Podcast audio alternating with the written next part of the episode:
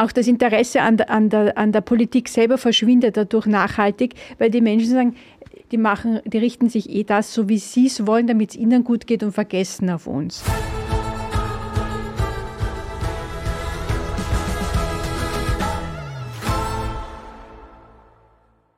Wir verachten die Gewählten, vergöttern aber die Wahlen. Das ist ein ganz interessanter Ausspruch aus dem Buch Gegen Wahlen von dem flämischen ähm, Historiker und Archäologen, interessanterweise David van Rijbroek. Dieses Buch kann ich also nur jedem ans Herz legen, der sich ein bisschen mit, ähm, mit Wahlen und diesem, mit der ganzen Verfasstheit einer ähm, äh, Demokratie ähm, auseinandersetzt. Ich finde es sehr interessant, weil ähm, es aufzeigt, dass Demokratie heißt nicht automatisch Wahlen. Wir haben das so eine apodiktische Haltung, dass äh, wenn wir davon reden, ähm, ein Land äh, wechselt von der Autokratie oder von der Diktatur in, Demokratie, dass das sofort verbunden ist mit Wahlen. Und ähm, da macht eben Van Rijbroek auch einen sehr interessanten Vergleich, dass es nicht heißt, dass nicht dort demokratische ähm,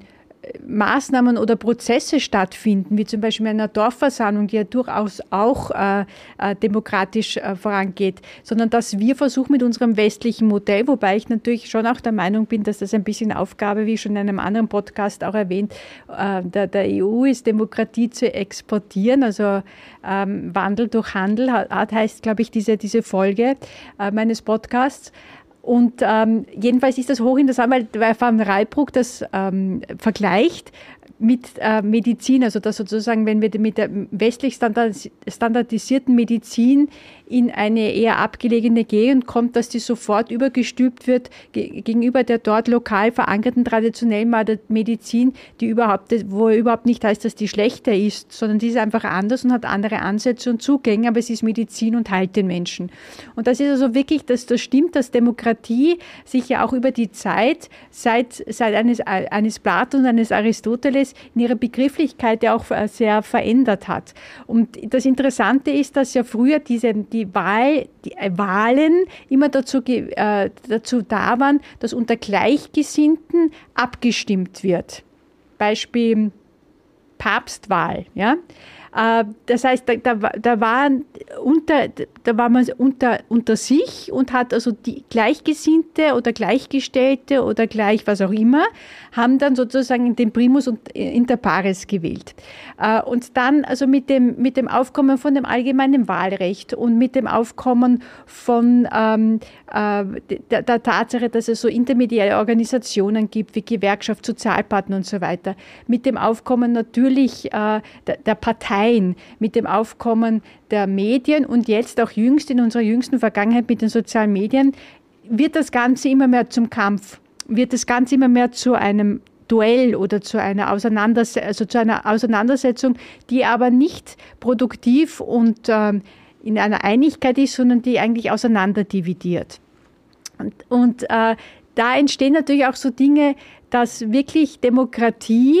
ähm, am Ende schon diese, diese äh, ein bisschen so diese, den Eindruck macht, dass, es, äh, dass wir die da oben wählen, die dann vier, fünf Jahre, je nachdem nach Legislaturperiode, sich ihre Dinge ausmachen und ähm, äh, da, äh, sozusagen gar nicht mehr so darauf achten, was der Wählerwille ist, sondern was man sich selber, äh, was man sich, wie man selber vorankommt und sich sozusagen die Dinge zurechtlegt. Ein sehr negatives Beispiel ist bei uns in Österreich erst die, die, die, die Regierung Kurz gewesen, wo ja auch äh, laufend noch Ermittlungen sind, dass offensichtlich hier sehr stark in einem Eigeninteresse gehandelt worden ist oder eine gewisse Klientel, also eine Klientelpolitik betrieben worden ist. Das betrifft natürlich schon auch, dass damit nicht nur die Demokratie und, das, und das, die repräsentative Demokratie, sprich die Demokratie, in der man wählt, äh, geschädigt werden, sondern es ist überhaupt auch das Interesse an, an, der, an der Politik selber verschwindet dadurch nachhaltig,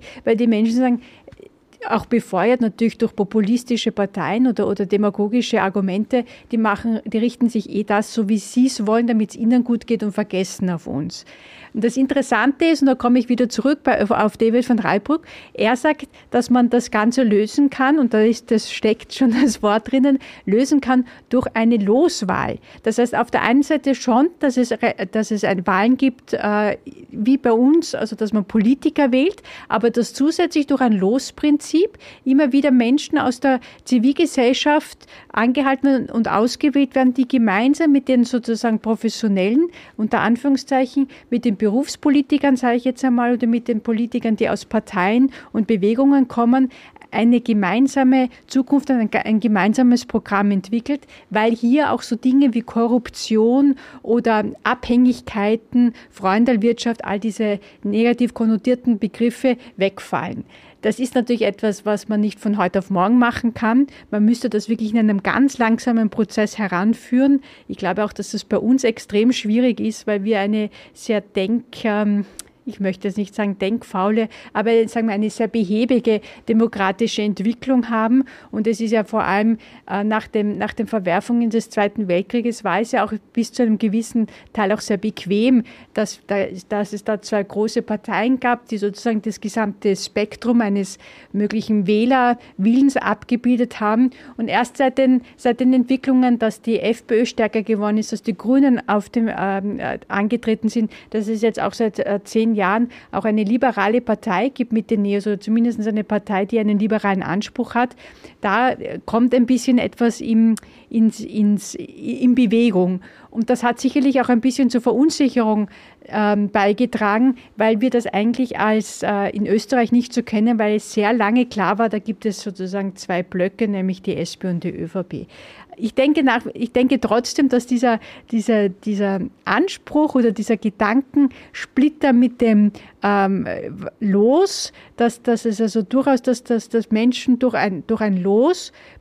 eine gewisse begrenzte Zeit zu einer politischen Verantwortung kommen, um hier auch etwas weiterzubringen, durchaus, ähm, durchaus interessant ist. Und ähm, vielleicht kann man sogar mal anfangen, das auf Gemeindeebene, also wirklich auf in, in einer kleinsteiligen äh, Formation zu beginnen, um zu sehen, ob wir da überhaupt hinpassen und ob, ob das für uns überhaupt äh, kulturell auch möglich ist. Und, und da bin ich jetzt schon am, am Schluss meiner Aufführ Ausführungen, nicht nur Aufführungen, sondern Ausführungen,